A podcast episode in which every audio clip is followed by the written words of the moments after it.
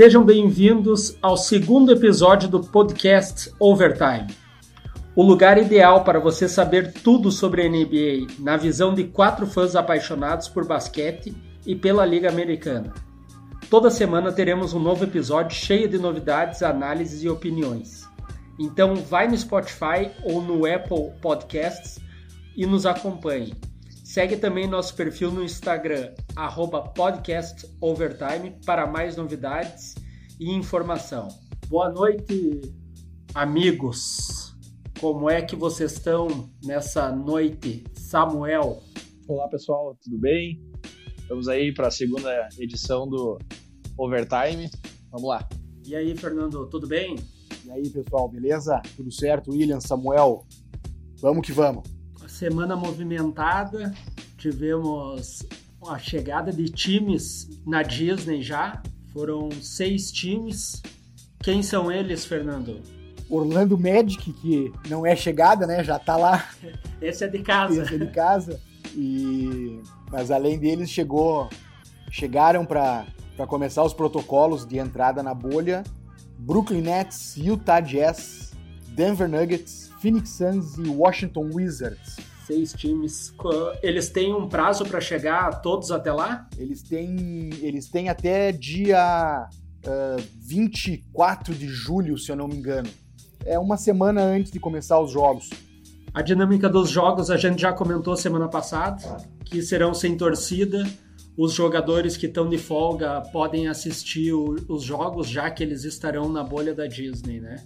Tem a questão do trash talk, que como os microfones captam tudo, né? Já quando tem torcida, tu imagina agora sem nada. A NBA botou alguns permitidos, né? Que eles podem falar e alguns não permitidos. Fernando, uh, o que que tu me diz desses? Como é que tu vai dizer um palavrão controlado? é, complicado, né? É, para o pessoal entender o seguinte, é, dentro do jogo, isso até para quem joga pelada e, e, gosta de praticar o esporte, é, tem conversa, tem falatório, tem é, é, aquela provocação, e a provocação às vezes tem palavrão, né? É, acontece, muita gente pode até não gostar, mas, mas o fato é que existe. É, mas eu, eu, na verdade, eu me preocupo com uma outra situação que para mim é mais, uh, mais importante. A NBA, nas transmissões normais, ela, ela limita algumas coisas que as emissoras podem uh, transmitir, por exemplo, num tempo. O técnico pede o tempo, os jogadores se reúnem. Tem, uh, a gente vê nas transmissões, principalmente a gente está assistindo a transmissão americana, é, sendo gravado, às vezes, a, a, a, conversa no tempo. E aí isso tem algumas coisas que não são permitidas, então a gente vai ter que ver uh, como é que vai funcionar essa dinâmica, né? Porque o microfone ambiente ele vai estar tá ali. E, e, e, outra coisa que eles estão falando também é diminuir a quantidade de microfones uh, de som ambiente para tentar limitar isso. Uh, vamos ver como é que vai funcionar essa dinâmica à medida que os jogos começarem. É, tecnicamente não precisa tanto microfone agora, né? Não vai ter tanto barulho de torcida, então eles podem direcionar para onde eles querem. Samuel, fala um palavrão aí controlado para nós. É, boca aberta. é, é, uma coisa importante deixar para o nosso espectador bem interessante, pegando um gancho, é o que, que é o trash talk que o pessoal da NBA tanto fala. Trash talk é aquela, como é que vou dizer, a intimada, entrar no psicológico do cara, falar uma bobagem, tentar de alguma forma desconcentrar o teu oponente e o teu oponente jogar mal, sei lá, enfim, é aquela coisa, sou melhor que tu. Então, vai fazer muito parte, já faz hoje, né? E eu acho que a gente vai estar tá descobrindo mais coisas ainda. Alguns jogadores acho que vão se revelar mais mandões, outros menos. Enfim, acho que nessa situação aí vai acontecer bastante coisa. É, esse trash talk que acontece dentro, dentro da quadra, tu imagina quem tá assistindo. Vamos ver, diz uma rivalidade aí. Uh, Westbrook e o Damian Lillard. um assistindo o jogo do outro. Imagina a gritaria no banco. É, é pior do que isso, eles jogando, um provocando o outro e os microfones gravando praticamente tudo que hoje a gente não ouve, né? Eu, eu, eu achei engraçado agora pensando aqui, porque eles enquadram, eles já, já brigam. Tu imagina o, o Lillard, que é um debochado e não gosta do, do Westbrook, é, é assumido, então ele pega e provoca. Né? Que, como é que vai ser? Samuel, uma pimentadinha aí nessa conversa do, desses dois aí, ou puxa uma outra melhor ainda, outra rixa. Uma outra rixa forte, cara. Uh, Patrick Beverly e LeBron, acho que é uma bem, bem interessante aí que já aconteceu na temporada ali. Muito disparelho, meu. Muito Não. disparelho. Até nível técnico. Não, mas, mas é que quem é Patrick Beverly? Mas no trash talk o cara é bom, vamos falar a verdade. Não, isso é verdade, isso é verdade. Ele, ele, tinha, que, ele tinha que ter uma habilidade, né? Não, bom jogador, bom jogador. O Patrick Beverly tá jogando onde hoje, que eu já nem sei. Clippers. Clippers e Lakers, que coisa linda de ver.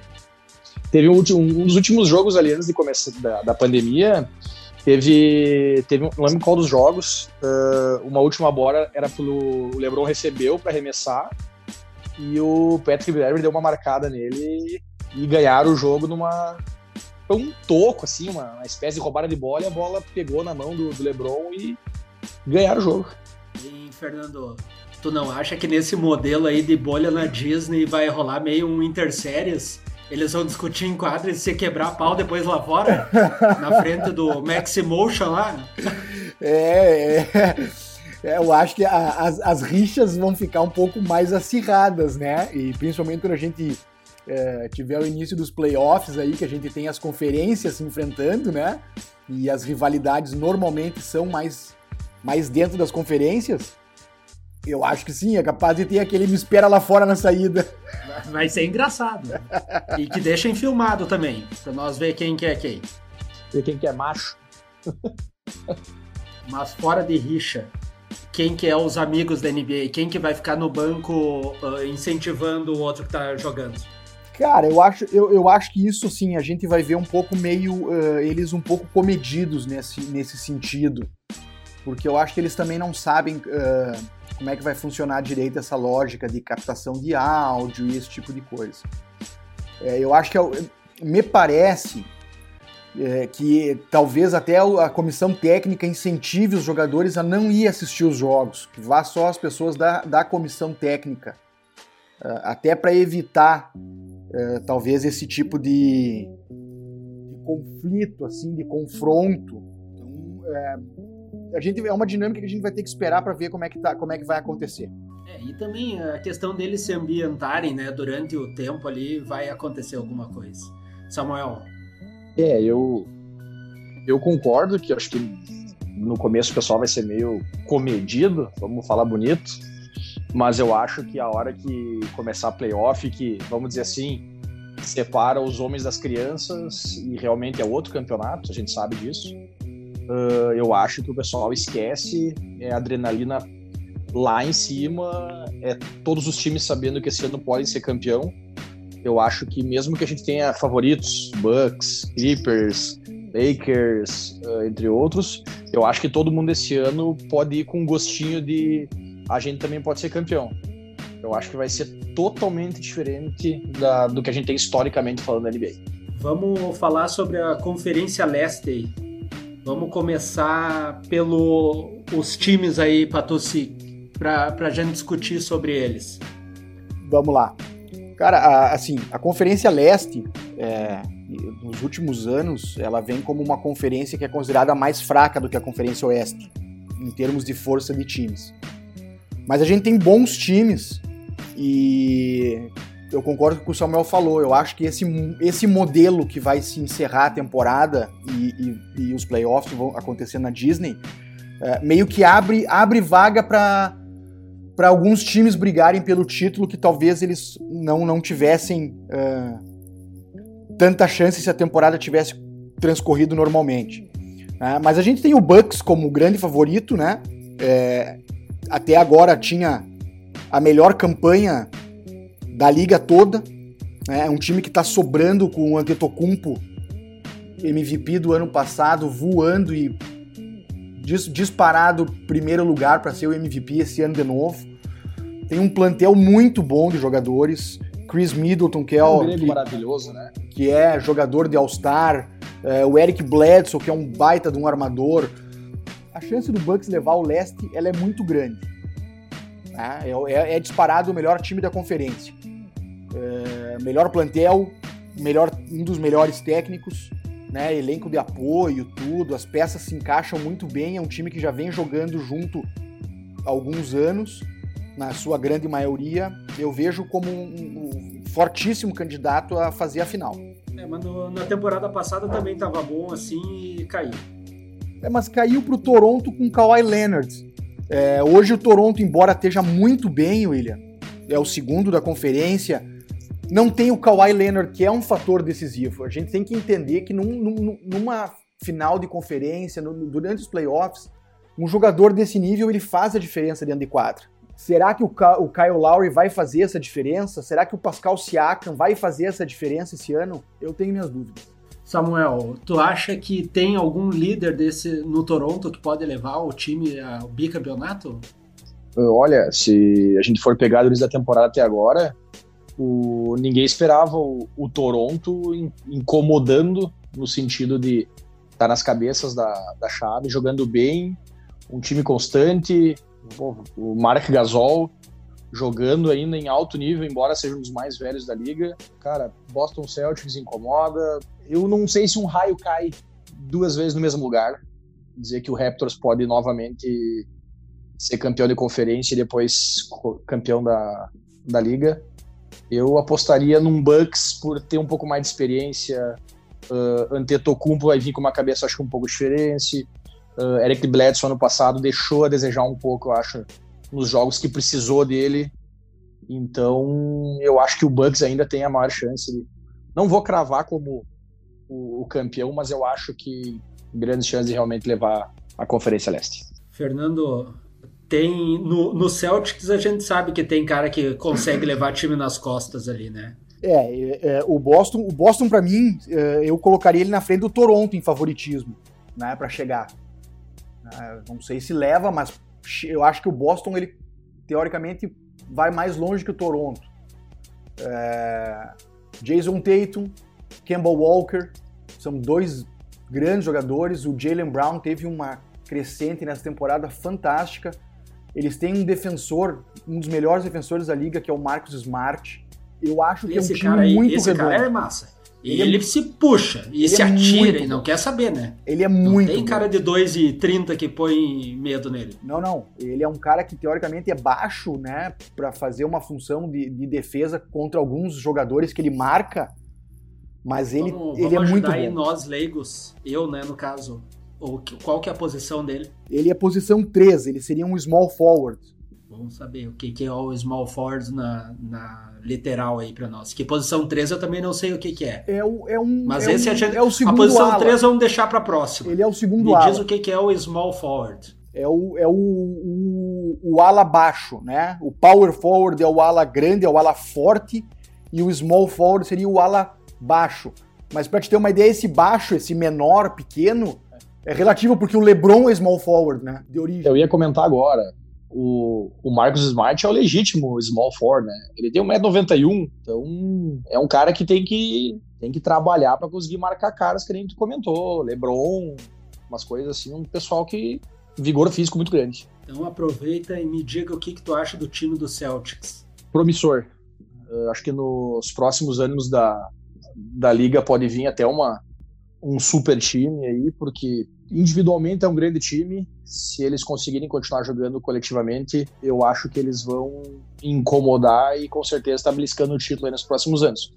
Esse Samuel. ano, eu acho que ainda não é, vai, vai pesar um pouco a questão da experiência, gurizada nova, mas eu acho que vão fazer bonito.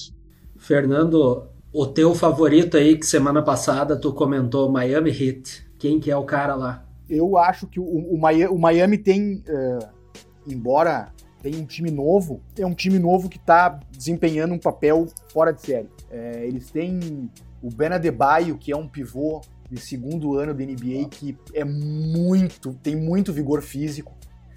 Joga é, muito. O Jimmy Butler é o líder do time, é um cara que é um dos três melhores two-way players da liga. É, para quem não sabe, two-way player é aquele cara que é bom no ataque e bom na defesa. Mas tu acha que ele, tu falou agora que ele é um dos melhores? Ele é, para mim, ele tá entre os três melhores two-way players da liga, junto com o Kawhi Leonard e o Paul George.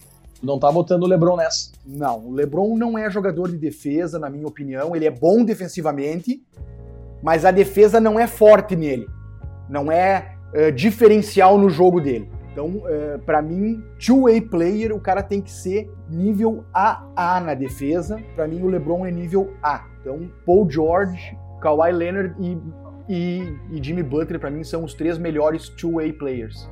Só uma, uma observação minha em relação a esses três jogadores que tu falou. São três caras com enver... Uh, magros, com envergadura grande, né? Por isso que eles devem se destacar bastante na, na defesa. É tipo um estilo Pippen, né? Exatamente. Braço comprido consegue alcançar um pouco mais no, é. no cara que tá atacando.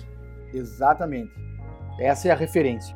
E tem, e tem um outro jogador, cara, que assim, ó, esse guri é assim, um, um baita de um arremessador. É o Tyler Hierro. É, é, vem muito bem na temporada. Eles têm um, um, outro armador que não foi nem, nem participou do draft, cara. Ele foi selecionado e fizeram um contrato um contrato curto com ele para ele mostrar quem ele era. E ele vingou no time, ficou que é o Kendrick Nunn.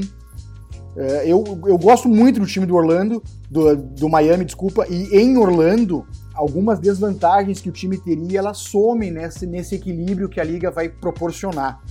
E tem o André Engodala, né, cara, que é outro baita defensor, um cara experiente, um cara com título no Golden State. É, ele soma muito para esse plantel, né? É, não tem como não ser fã do André Godala, né, cara? O cara, se tu botar ele em qualquer time, ele é um cara mais velho e titular, e é aquele cara de grupo, é aquele cara que às vezes o jogo tá pegando fogo, mete uma bolinha de três, é um é, cara. Mete uma bandeja e toma um toco e perde o campeonato. Esse também. É, acontece, né? Mas aí ele tomou, ele tomou o toco do rei, né, cara? Ele escapou tomou... do J.R. Smith, mas ele... escapou do LeBron. É.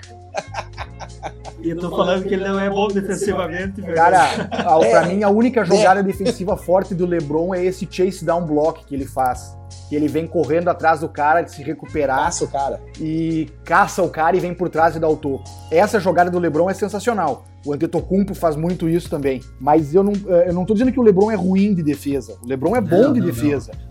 A gente ah, tá te incomodando. Mas a, a, a condição para eu, eu, na minha opinião pessoal, caracterizar um cara como two-way player dos, nos primeiros na liga, o LeBron ainda estaria um pouco abaixo. Eu ainda coloco antes do LeBron o Antetokounmpo e o Kevin Durant e depois o LeBron na lista, se eu fizesse uma lista assim. Interessante. Aqui, aqui ele não é tão rei então, porque eu também não considero ele ele o, o cara, o cara, mas, mas nos dados não tem como comparar, né? Ah, não, ele é fora de série, né, cara? Ele é fora de série, não tem explicação. Ninguém tá aqui questionando a qualidade e o nível desse cara. Ah, com certeza. Esse cara é um cara que vai, vai encerrar a carreira entre os cinco maiores da NBA. É, algumas pessoas vão botar ele é, em segundo, terceiro, quarto, quinto, conforme o seu critério, conforme o seu gosto. É, mas com certeza ele vai ser top 5 da, da, história da NBA e já dá para considerar ele, né? Então não tem. Ninguém tá desmerecendo o nível dele aqui. Viu? E agora vamos falar sobre o Philadelphia 76ers, daquele arremessador maravilhoso Ben Simmons de 3. Ele, eu acho que se sobrar para ele numa final da NBA, ele não erra. Ele não erra porque ele não arremessa, né? Cheguei a perder o foco aqui agora. O Ben Simmons é tipo eu arremessando. Não vem, não vem a bola. Olha, minha opinião sobre o, só uma curiosidade, já que a gente está falando Ben Simmons, o Zion Williamson no primeiro jogo da carreira dele da NBA, ele já fez mais cesta de arremesso que o Ben Simmons em dois ou três anos de carreira na NBA. Agora voltando sobre o time, uh, Ben Simmons acho um bom jogador, embora não seja o meu perfil de jogador que eu gosto de ver jogando. Uh, o Embiid, mesmo com todas as críticas que caem em cima dele, quando o cara tá com vontade, ele é difícil ser marcado. Cara, o Embiid faz o papel dele, né? Ele incomoda e faz ponto. Eu, eu acho ele diferenciado. Dos pivôs que a NBA tem hoje, acredito que ele seja um center, Fernando. Isso. Sim, ele é um, é um número 5, é um center. É o pivô, é um pivô. Center, né? Eu acho que ele é bem dominante. Ele, ele é um jogador que tem mais técnica que a maioria dos centers. Ele arremessa de três, mas sinceramente não vejo o Philadelphia ainda também incomodando muito pelo perfil do time deles. Embora tenha um time bom, um time grande, acho que ainda não é hora deles. É, eu, eu, eu concordo com o Samuel. Eu acho que o Philadelphia, assim, eu torço um pouco pro Philadelphia porque tem o Raulzinho, que é brasileiro. A gente, né, gosta de ver os brasileiros indo bem, se dando bem. Tobias Harris é um excelente jogador. Eles têm um novato. excelente. Matisse Tibulé, que é um baita jogador de defesa. É, eu acho que o Philadelphia é um time desses que está em construção para num futuro brilhar mais. Não acho que vai fazer uma. Não vai chegar na final, na final da Conferência Leste. Na minha opinião, enquanto o Embiid e o Ben Simmons estiverem juntos no time, o time não vai deslanchar. O time vai ter que se desfazer de um dos dois para poder deslanchar. É, eu acho que falta um cara para. Eu acho que eles são dois jogadores com potencial enorme, como já mostram na liga, mas eu acho que poderia faltar um cara com um pouco mais de experiência para chegar e falar: ó, Embidão, tu vai fazer isso, Ben Simmons, tu vai fazer isso. Não eles sendo as pessoas que falam pro resto do time tá fazendo isso. Uh, a gente pode ver até na final, quando o, na semifinal ano passado, quando o Kawhi botou a bola que deu o game winner, o Embiid já chorando na situação. Isso aí demonstra um pouco de, uh, eu não digo falta de qualidade, mas um pouco de fraqueza psicológica, que é naquela hora que às vezes tu vai precisar, mas vai tremer a mão. Tem que meter aquela bola que daí um Kawhi faz com perfeição, um LeBron faz com perfeição. Dá para citar outros jogadores, um até um Antetokounmpo não é um grande arremessador, mas é um cara que botaria a bola embaixo do braço. Então acho que é Filadélfia ainda não é a vez deles. Eu também acho que Temporada não. que vem a gente coloca o Kyrie Irving, já que ele tá fazendo um tour nos times, e daí resolve isso. É, daí quebra de vez o vestiário e vai todo mundo embora. vamos, vamos pular para a Conferência Oeste agora, uh, começando pelo Lakers. É, para mim, o Lakers é o favorito a ser campeão. Embora eu não queira que isso aconteça, uh, o Lakers, para mim, é, é o favorito a ganhar o título, porque tem o melhor jogador da NBA, indiscutivelmente hoje ele é o melhor, até porque o Kevin Durant, que a gente poderia discutir quem que é melhor entre os dois, tá fora. O LeBron é o top da liga hoje. Uh, e tem um cara que, além do LeBron, tem um outro cara que tá no top 5 da liga, que é o Anthony Davis. Eu tenho algumas considerações com o Lakers que podem atrapalhar o Lakers. Porque não atrapalhar, a gente sabe que tem um horror de coisa para ajudar e para somar para eles serem campeão, né? Só o fato de ter o LeBron tá James. falando já do J.R. É... Smith, né? É, mas só o fato de ter o LeBron James já é meio caminho andado. Agora sim, o Anthony Davis não tem experiência de playoff e é diferente a experiência de playoff do resto. É, o plantel do Lakers não é um plantel bom. O Rajon Rondo é velho, o Danny Green já tá mais velho e tá, tá mal. Então eu acho que assim, o técnico, para mim, o técnico do, do Lakers não é um bom técnico. É um técnico sem uh, aquela qualidade de mexer no jogo uh, na hora que aperta. E tem uma coisa que é fato daí, mesmo que o pessoal não goste. Quem manda no time é o LeBron, né? Então o técnico também não vai nem ter chance de mandar e coisas do tipo. A gente sabe disso, isso é histórico já. É, foi, era praticamente assim no Miami, foi assim no Cleveland. O Cleveland trocou de técnico, porque o LeBron não queria mais o técnico no meio de uma temporada. Então é, eu acho que o Lakers pode perder para ele mesmo por causa dessas coisas. Sem desmerecer outros times que possam vir a ganhar do Lakers, como Milwaukee e Clippers, principalmente esses dois, eu acho que o, o, o, ponto fraco do Lakers é ele mesmo. E é aí que a gente tem que ver como é que vai funcionar nessa dinâmica nova. Falar de ponto forte do Lakers, eu falo também. Eu quero ver o Samuel falar dos pontos fracos do Lakers. Ponto fraco do Lakers. Olha. J.R. Smith. Eu não acho como todo mundo fala, o J.R. Smith, um, um, jogador ruim, para ser bem sincero. Ele, o problema dele acho que é atenção. Ele é um cara que tá jogando porque ele é bom, ele tá na NBA, ele é bom, mas acho que às vezes falta concentração de jogo, prestar atenção no que tá acontecendo. Eu, uma opinião um pouco diferente do Fernando, eu acho que o Anthony Davis já teve o tempo dele de mostrar que ele é um grande jogador, ele é um bom jogador. Mas eu, eu não acho que ele é o que eu achava alguns anos atrás que o Anthony Davis poderia ser um franchise player, por exemplo. Já não acho mais isso. Não, Porque, cara, acho. quantos anos de liga tá o Anthony Davis já? Alguém tem alguma ideia aí? Faço ideia. Mas o, o J.R. Smith, ele, ele é meio esquecido porque lá é legalizado, né, meu? Então ele fica. Mais ou menos por aí. Ele Cara, fica. eu, pra mim, o J.R. Smith, ele não podia estar jogando profissional por tudo essas coisas que o Samuel falou. Que ele não tem atenção, que ele não. Um cara nesse nível não pode estar lá. É complicado. O outro ponto fraco, banco, ah, é, é difícil. O Rajon Rondo que poderia ser um grande jogador, como William falou, tá um pouco mais velho. E para o pessoal entender ah, uma analogia com o futebol, ele parece o ganso jogando. Ele é bom, mas ele não tem vontade. Ele joga por habilidade, porque ele tem habilidade. Ah, perfeito. Viu? Mas o Rajon Rondo, ele já tinha cara de velho quando era novo também, né? Então, mais ou menos por aí, cara. Eu acho que, como o Fernando falou, uma deficiência enorme banco. Tem um Dwight Howard, que é um cara que tá, parece que tá vindo para mostrar, para se redimir. Saiu, quando já jogou no Lakers, saiu meio de mal, meio brigada.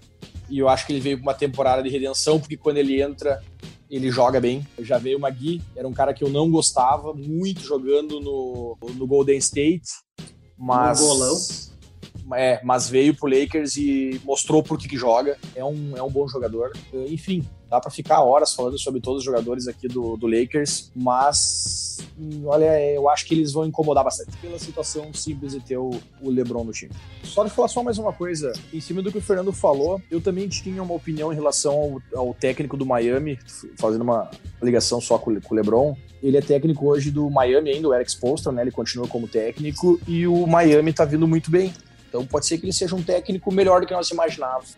Eu acho que ele não podia ser um técnico melhor porque o Lebron não deixava. Eu acho que ele é um bom técnico. Pode ser. Isso, ah, então beleza. Não tinha entendido esse teu pensamento. Então vamos seguir aí com o LeBron dizendo assim: o Dwight Howard tá jogando bem no time LeBron. No Lakers ele não joga, né? Vocês acham que não? Acho que ele não tá se puxando porque tá jogando com o LeBron e quer ser campeão? Pro Lakers ele Cara, não. O Dwight Howard é um, cara, é um cara desinteressado. Foi assim a carreira inteira dele. Ele, eu lembro só dele naquele campeonato de enterrado, até a única coisa que É, ele. um cara ele daquele, ta- um cara daquele assim, tamanho, se não conseguir enterrar a bola, pelo amor de Deus, né, cara? É, não. Pelo amor de Deus. Quem que consegue daí? É. Ele, se ele não pular, não pular um jornal de domingo dos antigos, né? Que tinha bastante coisa. Cara, o Dwight, Ele já Ó, encostou, já deu com a cabeça no aro, né? o Dwight Howard tinha que fazer 30 pontos por jogo e pegar 15 rebotes por jogo, igual o Shaquille O'Neal fez. Mas uh, falta uns quilos, daí eu acho. Não, Uns 40. cara, não. Aí é que tá. O porte físico dele era do cheque do, do Orlando. E o cheque no Orlando fazia É isso. verdade. Não, cara, então Verdade. assim, Dwight Howard pra mim na NBA não é ninguém na fila do pão. Não pegava time, né? Nando? Será, será, será que já dizia os gauchão aqui? Será que agarramos nojo dele? Eu, pra mim, Viu? Vamos. Agora vamos fazer o contrário pra nós enjoar da voz Samuel. Agora fala bem do Clippers, vamos largar a bucha pro Fernando depois. Cara, falar bem do Clippers é só ligar a TV e ver, né, cara? Cara, é Kawhi Leonard, Paul George, Patrick Beverly, Low, Low Williams ou Mo Williams, nunca me lembro. Low Williams. Low Williams. Melhor sexto homem da história da NBA, né? É, então. O, Eu discordo. Quem que é o quinto homem deles, Gordon? eu discordo do Low Williams ser o melhor sexto homem da história da NBA. Não, ele já ganhou várias vezes. Ah, não não, dizendo que ganhou, ele mas foi não o da melhor da história. história, né? Da O história, que pra que, mim, o que que eu acho? Não vamos falar de qualidade técnica de Paul George, Kawhi Leonard. Eu acho que o que sobra de qualidade para Kawhi Leonard e Paul, Ger- Paul George sobra em vontade pro Low Williams e pro Patrick Beverly. Tu vê que é aquele cara que não é às vezes tão técnico, mas é pura intensidade, é paixão, é vontade, é garra.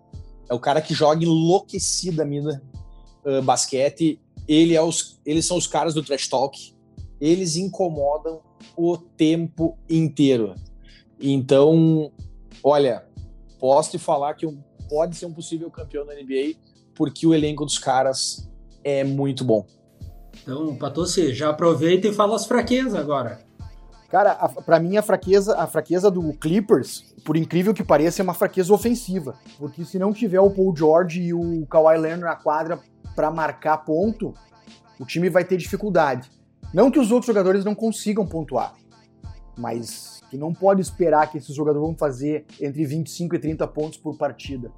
Tu espera do Paul George e do Kawhi Leonard. A hora que um dos dois estiver mal no jogo, dificulta a vida do Clippers. Eles têm um potencial defensivo muito grande, mas eles têm que aumentar muito esse potencial defensivo para suprir um, uma falha ou uma falta de produção ofensiva no time. Para mim, esse é, é, muito principal. dependente de Kawhi Leonard e Paul George, né? É, ofensivamente sim. Ofensivamente É. sim. Defensivamente é o melhor time da NBA. Tem sete, oito grandes defensores, né? Patrick Beverly, o Jamichael Green, o Montrezl Harrell, esse cara é um, um, um ala de força sensacional. Excelente. Red Jackson, o Kawhi e o Paul George, que são two-way players, o Marcus Morris, o Joaquim Noah, o Ivan Kubit, é, assim, é, Zubac, desculpa. É, é um. Diz que esse homem tem uns 4 metros de altura. É. É um, é um timaço defensivamente. Só que em produção Só uma dúvida, o Joaquim Noah- dois. Já tá podendo jogar? Sim, tá liberado. Tomara que não, não gosto dele. Acho que ele é ruim. Ele é ruim, mas ele defensivamente ele, ele, ele é muito forte. É. E tem muita vontade. Joga com coração. Ele, mas ele tem cara de sono. É verdade. sono, não, não me veio. Entendeu?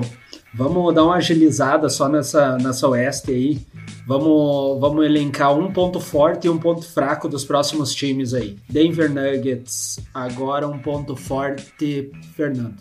Conjunto. Quem que é o cara do time? O cara é o Nikola Jokic, né? Mas eles têm um conjunto muito bom. Eles têm Will Barton, eles têm dois armadores, o Gary Harris, uh, Jamal Murray, são excelentes jogadores. Jamal tem o Murray Paul Millsap, tem o Monty Morris, tem Michael Porter Jr. Eu acho um, um time de futuro.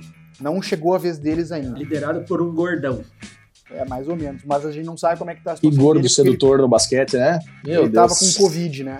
Tá com Covid. Samuel, essa parte dos Nuggets aí te deixei na barbada, né? Tem bastante ponto fraco aí, eu acho. Cara, eu acho que falta às vezes um pouco de velocidade. É um time que joga bem em equipe, não, né? Não depende só de um cara, mas às vezes falta. O Jokic fica muito sobrecarregado.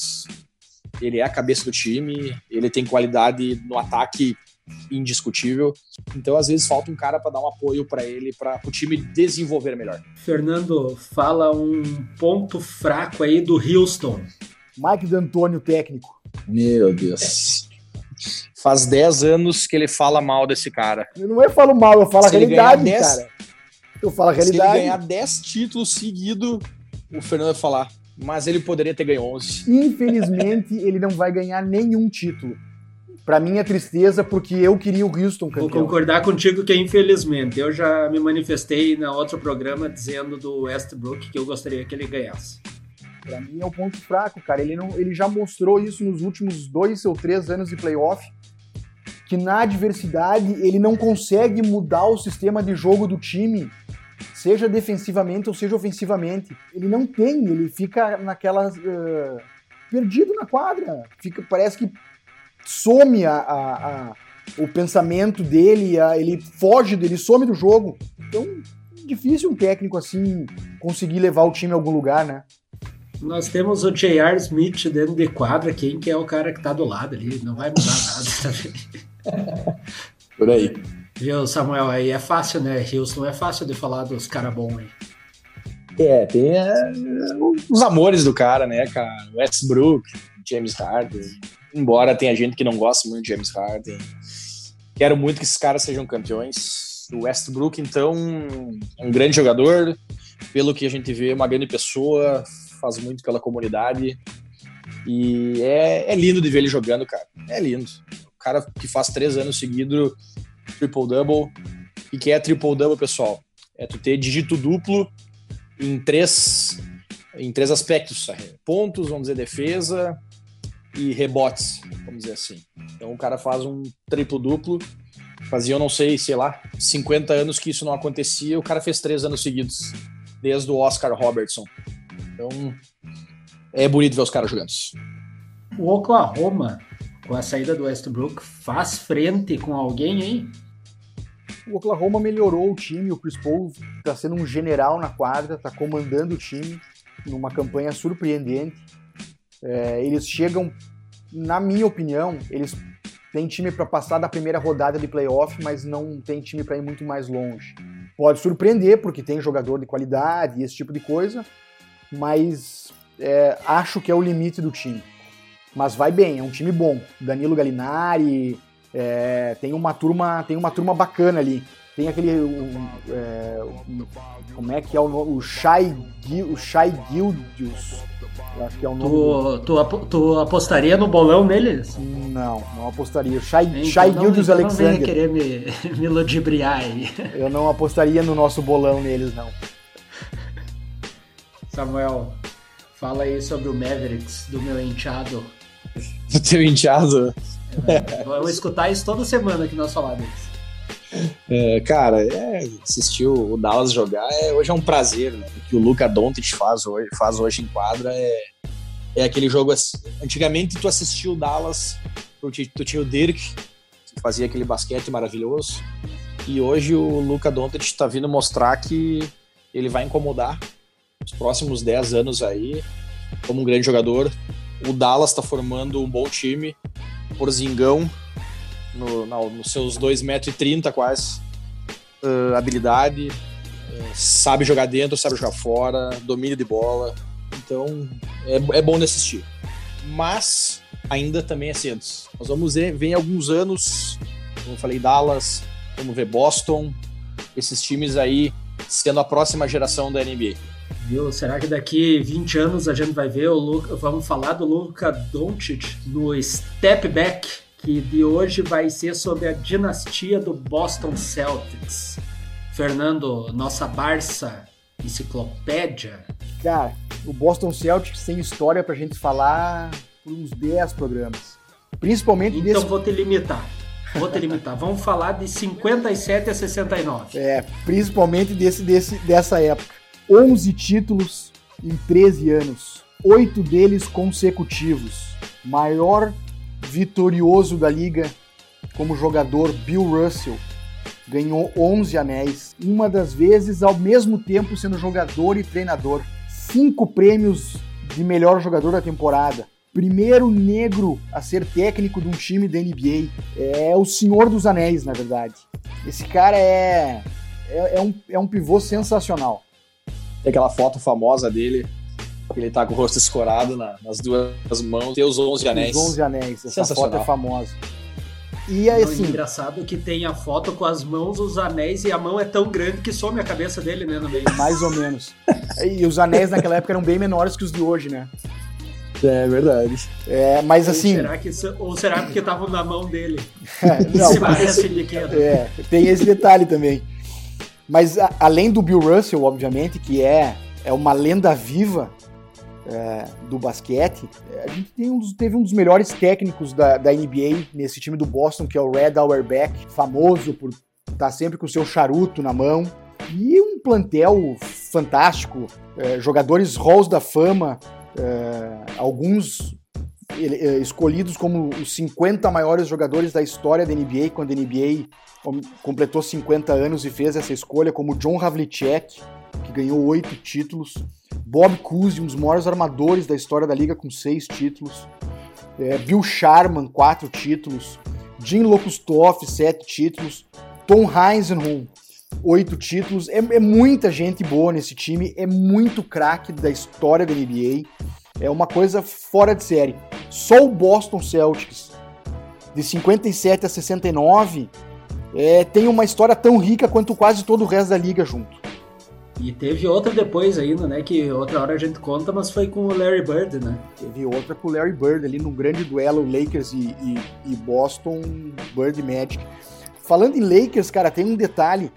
É, desses, desses 11 títulos do Boston, é, o último deles foi em 69 e foi contra o Lakers. E aí tem duas curiosidades sobre esse time do Lakers, que eu já vou lançar aqui pra galera, pra galera ficar ligada no que vai acontecer no próximo programa. Jerry West, jogador dos Lakers, foi escolhido MVP das finais na primeira vez que a NBA premiou o, o melhor jogador das finais. E detalhe, o Lakers perdeu aquela final para o Boston, então foi, é o único jogador a ser eleito MVP das finais sem ter sido campeão. E aí, além de tudo, o Jerry West virou a logo da NBA. Ah, é, é, massa? É sério isso? É sério isso. Aquele desenho que é massa. a silhueta de uma foto do Jerry West driblando dentro da quadra. Eu, eu, digo que tu é uma enciclopédia, né? Olha só, eu fiquei curioso e fui buscar a idade do Bill Russell.